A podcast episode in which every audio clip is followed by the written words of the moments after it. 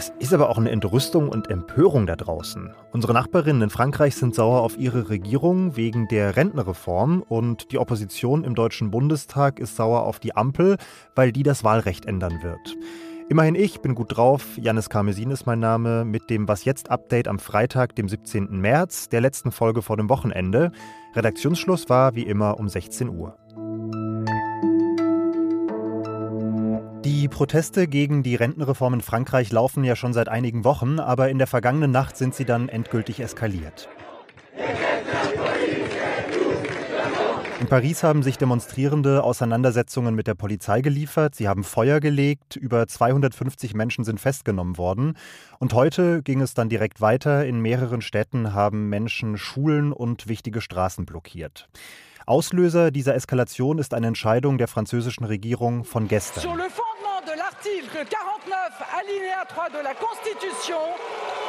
Premierministerin Elisabeth Born hat da angekündigt, dass die Regierung Artikel 49.3 der Verfassung aktiviert. Der erlaubt es ihr, die Rentenreform durchzudrücken, obwohl sie keine Mehrheit dafür im Parlament gefunden hat. Frankreich ist also in Aufruhr und deshalb sprechen wir mit unserem Korrespondenten Matthias Kruppa in Paris. Hallo Matthias. Hallo Janis.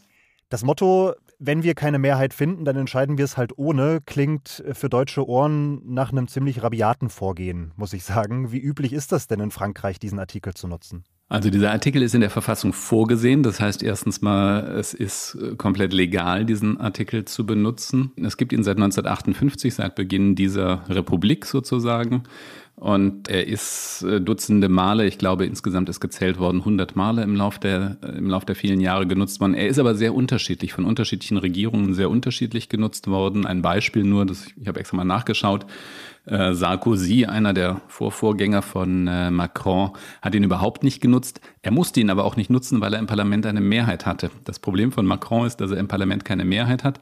Deswegen hat in der kurzen Zeit seit der letzten Wahl, das ist noch nicht mal mehr ein Jahr her, hat seine Premierministerin diesen Artikel schon elfmal oder gestern eben zum elften Mal gezückt sozusagen. Und äh, die Akzeptanz ist eben immer geringer. Irgendeine Zeitung hat heute geschrieben, es ist das eine Mal zu viel, dass dieser Artikel vielleicht gezückt worden ist. Der Artikel sieht ja auch vor, dass die Regierung im Gegenzug ein Misstrauensvotum akzeptieren, überstehen muss. Äh, wenn das klappt, dann bekommt sie ihre Reform, wenn nicht, dann muss sie zurücktreten. Lässt sich schon eine Tendenz absehen, wie das in diesem konkreten Fall ausgehen könnte? Ja, es wird sehr wahrscheinlich am Montag zu äh, einem Misstrauensvotum kommen. Es müsste eine absolute Mehrheit in der Nationalversammlung finden. Dass es eine absolute Mehrheit findet, ist eher unwahrscheinlich, weil so unterschiedliche politische Gruppen wie die Konservativen, die extremen Rechten, also die Le Pen-Abgeordneten und die extremen Linken, die Mélenchon-Abgeordneten, müssten alle zusammenstimmen. Erst dann gäbe es diese absolute Mehrheit. Ähm, das erscheint von heute aus unwahrscheinlich, aber im Moment beschleunigen sich die Dinge hier sehr. Also deswegen wage ich keine Prognose für den Montag. Mhm. Diesem Misstrauensvotum muss sich die Regierung stellen, also das Kabinett um die Regierungschefin Elisabeth Born, nicht Präsident Macron. Aber diese Reform ist ja in erster Linie sein großes Herzensprojekt seiner Präsidentschaft. Inwiefern hängt er denn da trotzdem mit drin, auch wenn er selbst nicht zur Disposition steht direkt?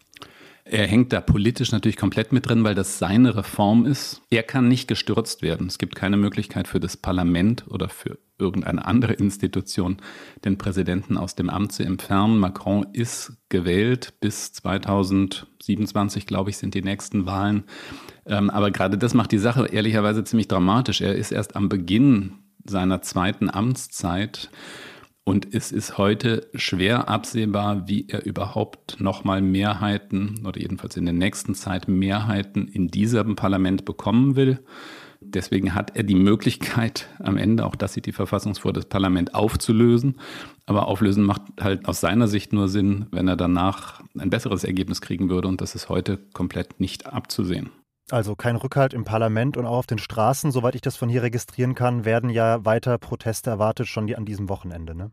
Absolut. Es, äh, wie gesagt, es gibt jetzt immer so einzelne Aktionen den ganzen Tag schon. Äh, du hast es erwähnt, hier werden Autobahnen blockiert.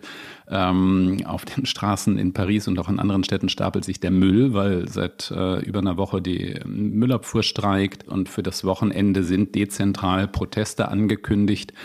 Das ist die zentrale Frage jetzt für die nächsten Tage, ob das sozusagen ausplätschert oder aber ob dieser Protest und Widerstand jetzt erst richtig Fahrt aufnimmt und sich radikalisiert. Das berichtet Matthias Krupper für uns aus Paris. Vielen Dank. Und wenn Ihnen das noch nicht gereicht hat, dann empfehle ich Ihnen, morgen unser Was jetzt Spezial, unsere Samstags-Langfolge zu hören. Da widmen wir uns den Protesten gegen die Rentenreform in Frankreich und vor allem auf Metaebene der Frage, warum unsere Nachbarn in Frankreich eigentlich so viel aktiver demonstrieren als wir hier in Deutschland. Lagerfeuer vor dem Brandenburger Tor oder eine Blockade der Berliner Stadtautobahn sind wahrscheinlich eher nicht zu erwarten, aber zumindest ein paar Abgeordnetengemüter hat heute auch eine Reform im Deutschen Bundestag erhitzt. Hier zum Beispiel Alexander Dobrindt von der CSU. Dieser Versuch der Wahlrechtsmanipulation, der verkleinert das Parlament, aber er dient einem anderen Ziel, nämlich den Machtanspruch der Ampel zu zementieren. Und Sie nennen das fair und demokratisch. Thema war die Wahlreform. Die Abgeordneten der Ampelkoalition haben die heute nämlich wie erwartet abgenickt. Wir haben das ja schon heute früh ausführlich erklärt. Der Bundestag soll mit der nächsten Wahl schrumpfen von aktuell 736 auf dann 630 Abgeordnete. Und zwar, weil zum Beispiel Ausgleichs- und Überhangmandate wegfallen. Konstantin Kuhle von der FDP, also aus einer Regierungsfraktion, findet, dass das in Deutschland genau das richtige Signal sei. Der Deutsche Bundestag, er zeigt heute, dass er bei Reformen nicht nur den Menschen in diesem Land etwas abverlangt, sondern dass er auch in der Lage ist, sich selbst zu reformieren. Anders sehen das vor allem die Linke und die CSU, die sich von dieser Reform besonders benachteiligt sehen. Das hat heute zu ganz interessanten Solidaritätsbekundungen zwischen Abgeordneten dieser beiden Parteien geführt. Dabei sind die ja im Normalfall so weit voneinander entfernt wie, wie die Bundeswehr von der Verteidigungsfähigkeit. Dazu nochmal Alexander Dobrindt von der CSU. Durch die Abschaffung der Grundmandatsklausel wollen Sie die Linke aus dem Parlament drängen und mit einer offensichtlichen Freude das Existenzrecht der CSU in Frage. Das Gesetz ist jetzt also jedenfalls erstmal durch, aber ob es Bestand hat, das ist noch offen, denn die Linke und die Union haben schon angekündigt, vor das Bundesverfassungsgericht ziehen zu wollen. Finnland will in die NATO und der Großteil der NATO ist auch Fan von der Idee. 28 der 30 Mitgliedstaaten haben das Beitrittsprotokoll Finnlands schon kurz nach Beginn des russischen Angriffskrieges in der Ukraine, also vergangenes Jahr, ratifiziert. Heute kam dann die Nachricht, Nummer 29 soll in Kürze dazukommen. Der türkische Präsident Recep Tayyip Erdogan hat nämlich nach langem Hin und Her am Nachmittag angekündigt, dass er dem Beitritt zustimmen wird.